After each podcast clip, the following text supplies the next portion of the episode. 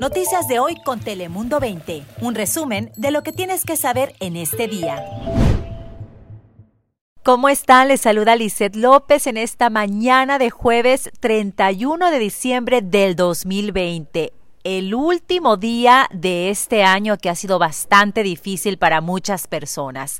Con mucha información, ¿cómo están hoy? ¿Qué tal? ¿Cómo están? Muy buenos días. Les saluda Cris Cabezas. Ya pronto es año nuevo. Y te saluda la meteoróloga Ana Cristina Sánchez. Y arrancamos con esa noticia que tiene preocupadas a las autoridades estatales y locales porque la segunda cepa de coronavirus que ya está en California, y este es el primer caso en nuestro estado, está aquí en San Diego.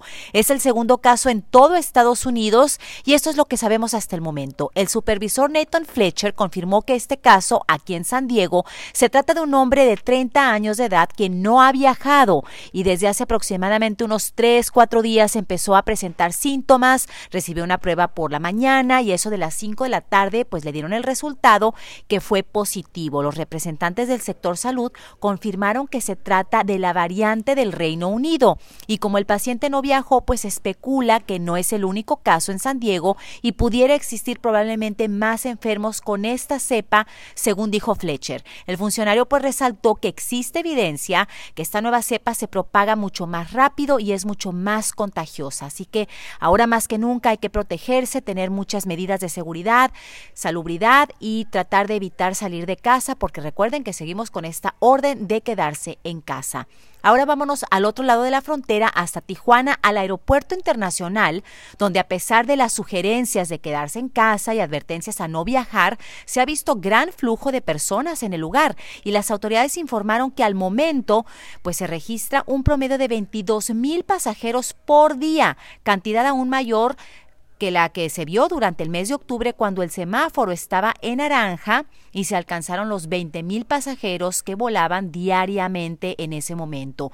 Algunos de ellos pues dijeron que viajaban a Tijuana o al centro del país en México pues para celebrar el año nuevo con sus seres queridos. Ya nos bajamos del avión ahorita. Todo sanatizado y Toda la gente protegida, todo bien. No, pues está bien, no llega normal, toda la gente se quiere mover ahorita, toda la gente va de visita ahorita, es normal. Las autoridades del Aeropuerto Internacional de Tijuana también dijeron que ante el aumento de pasajeros, bueno, han también incrementado sus protocolos de seguridad al coronavirus, mantienen a médicos las 24 horas en las instalaciones, sistemas de calor para detectar altas temperaturas entre los pasajeros y que, por cierto, también deben de llenar formularios donde especifiquen si han han tenido síntomas o contacto con personas que sean positivas a la enfermedad.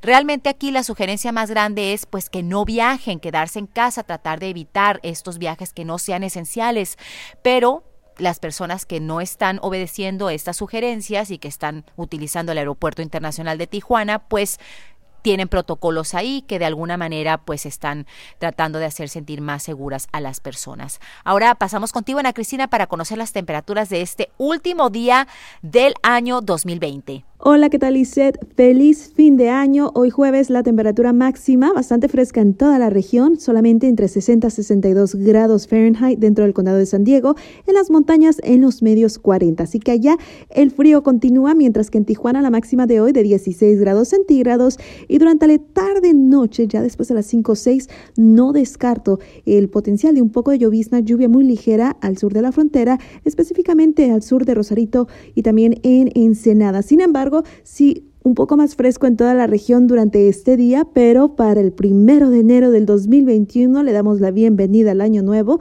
con condiciones un poco más agradables, cielo soleado y un ligero ascenso en las temperaturas. Pero para quienes van a festejar este fin de año, esta noche hay que abrigarse muy bien, la mínima de 5 grados centígrados en Tijuana y lo que es eh, dentro del condado de San Diego en los bajos 40 y hasta los 30 en los valles. Muy feliz año nuevo, espero y se la pasen muy bien. Ahora paso contigo, Cris Cabezas, ¿qué nos tienes? Gracias, Ana Cristina. Y tú seguramente has transitado por la autopista 15 para dirigirte hacia la estación de Telemundo 20. Muchos que transitamos por ahí hemos percatado los cambios tan drásticos que están sucediendo ahí en Mission Valley, exactamente donde estaba ubicado o donde está todavía, de hecho, el antiguo estadio bueno, yo lo conocía como Qualcomm Stadium cuando era jovencito. Eh, gente en los 80s y 90s lo conocieron como Jack Murphy Stadium y más recientemente lo conocemos como el Estadio San Diego County Credit Union. Muchos eventos deportivos y todo tipo de magno eventos se realizaron ahí, sin embargo, pues ya muchos sabemos y les hemos informado que están derrumbándolo para construir ahí mismo el nuevo estadio de la Universidad Estatal DSU. De hecho, ya comenzaron a tumbar algunos, algunas de las paredes, algunos muros de este gran estadio. Y si manejamos por ahí, podemos alcanzar a verlo. Eh, lo están haciendo en etapas, según las autoridades, para controlar la contaminación que puede generar el polvo o la tierra. Y de hecho también se alcanzan a ver cómo le están echando agua con una tipo manguera. Eh, me imagino que es para asentar un poco la tierra. Y bueno, es agridulce el sentimiento para muchas personas que por años visitaron el recinto. Sin embargo, cabe mencionar que algunos famosos eh, deportistas de San Diego pudieron conseguir los asientos del antiguo estadio y comprarlos ahora que lo están derrumbando. Así que es algo muy interesante y vale la pena pasar por ahí en estos días para ver cómo está el avance de la demolición. Pero en otras noticias continúan las vacunaciones aquí en San Diego, ahora en el centro para personas de la tercera edad conocido como St. Paul Senior Services en la zona de Bankers Hill.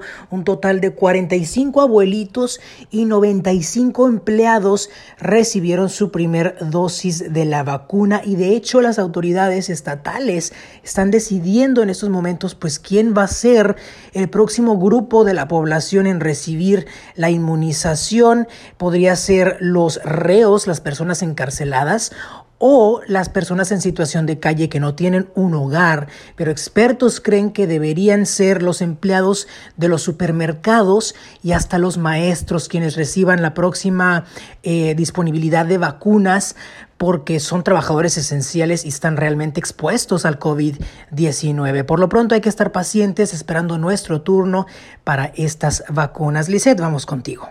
Muy importante, Cris, que vacunen a las personas de la tercera edad y ya veremos quiénes son los siguientes en recibir la vacuna contra el coronavirus.